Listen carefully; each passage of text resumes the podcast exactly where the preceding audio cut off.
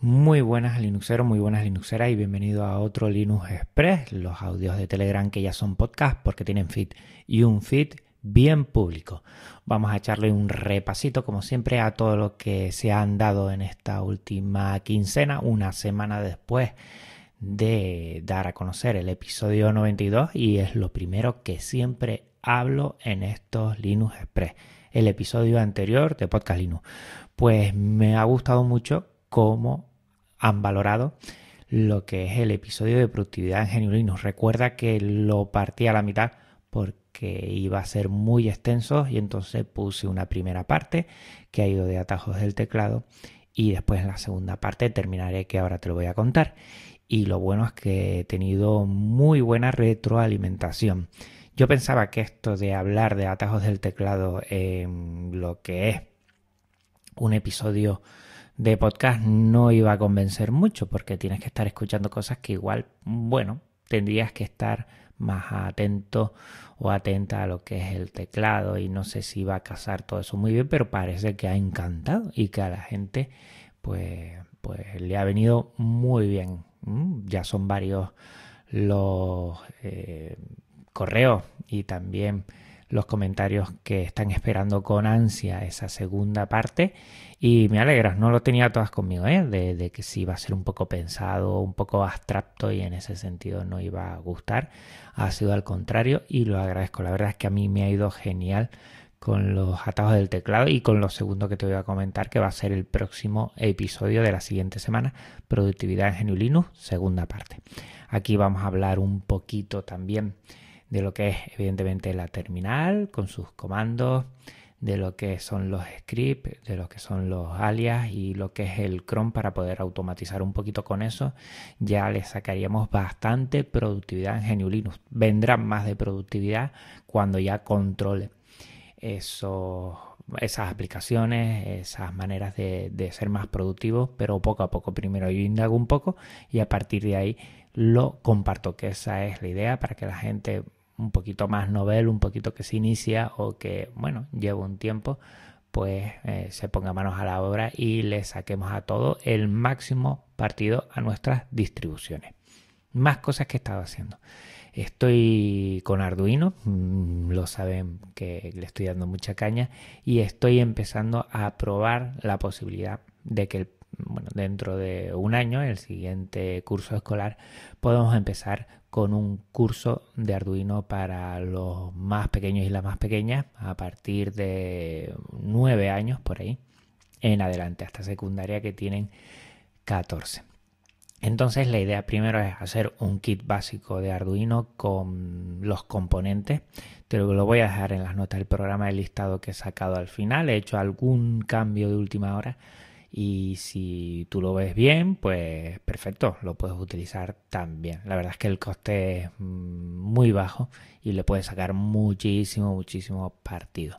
También lo que he hecho, he compartido algunas imágenes de los componentes que, que lo he hecho para crear tutoriales posteriores para los chicos y chicas y muchas de esas imágenes las he sacado de Fritzing, que ya lo hemos comentado en este programa y en el programa de Arduino en el que hicimos. Y la verdad es que de ahí puedes buscar muchas cosas. Y si ese componente no está lo puedes buscar por internet que seguro que alguna persona eh, ya lo ha creado y lo tiene para compartir en Freezing es verdad que hay otras aplicaciones o otras web que te permiten hacer esto, además que te permiten eh, utilizar el código de Arduino y, ver en la imagen, bueno, como un vídeo si funciona o no funciona, pero no es libre y por eso yo seguiré utilizando Frixing y todo lo que pueda siempre de una manera libre. Que ya después en el colegio quieran hacer otra cosa, pues yo voy a intentar pelear porque sea de una manera libre y con software libre. A través de eso también estamos empezando a organizar el material didáctico para Arduino, para ese posible actividad extraescolar o que después podamos también meterla en alguna asignatura como puede ser tecnología. Eso todavía no hay nada eh, centrado. Lo primero que tenemos que hacer es eh, exponerlo lo que es al colegio para ver si les gusta y por eso ya estoy organizando un material. Si alguien conoce algún tipo de material sobre todo para primaria y, secundaria. Y en este sentido, que tenga una buena estructura, que cada tema lo des con una estructura. Yo me he hecho alguna idea de cosas que tendrían que llevar cada tema e ir incrementando, e ir exponiendo a la vez que los chicos y chicas van utilizando Arduino y van tocándolo también algo de teoría y algo de pensamiento computacional porque pensemos que lo más importante es que los chicos y las chicas razonen ahí. Pues bueno, un poquito de esa idea. Si alguien conoce algo, pues que, me lo mande, que intente que sea también eh, libre con licencias Creative Commons, todo este material didáctico. Yo lo que haga, evidentemente, lo voy a compartir con Creative Commons. Y si alguno se quiere meter en esto porque también le hace ilusión, pues bueno, en el colegio somos dos personas y si alguien quiere hacer algo parecido en su centro, en su colegio, en lo que sea, pues que también se una y vamos más que agradecidos. Ustedes saben que yo todo lo que hago lo intento compartir y cuando hacemos piña y grupo, pues las cosas salen mejor y mucho más eficientes y abrimos todo esto a más gente. Ahí me hallo. Yo creo que la idea es hacerlo como por, por temas hacerlo como por, pequeños talleres que se van incrementando en dificultad y van enseñando a todos los chicos y chicas pues bueno, una parte teórica, una parte práctica y después que ellos también piensen y hagan sus propias sugerencias o cambios en ese código, em, en esa construcción dentro de la protoboard para, para hacer cosas. Más o menos la teoría la tengo clara, tengo que asentar cómo lo hacemos. Si alguien se quiere unir, pues bienvenido es. Tengo pendiente, eso sí, porque no me ha dado tiempo. La verdad, este trimestre no es por quejarme de mi trabajo, que lo adoro, pero este trimestre me ha dejado poco tiempo. Tengo pendiente el curso de creación de web eh, estáticas con Hugo y GitLab.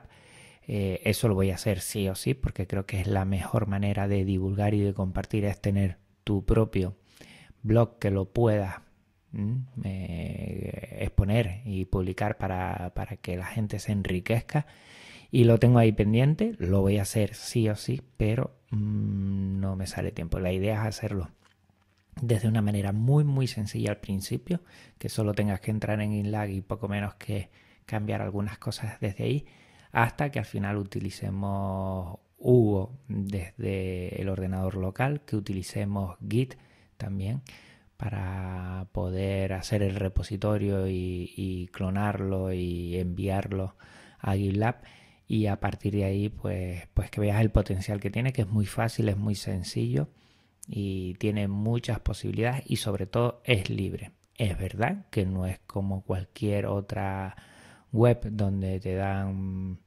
un cierto punto y ya tú lo haces porque detrás hay un programa privativo, pero es muy sencillo y vas a aprender muchas cosas que después te van a servir. Por ejemplo, mm, crear repositorios Git que es muy, muy importante.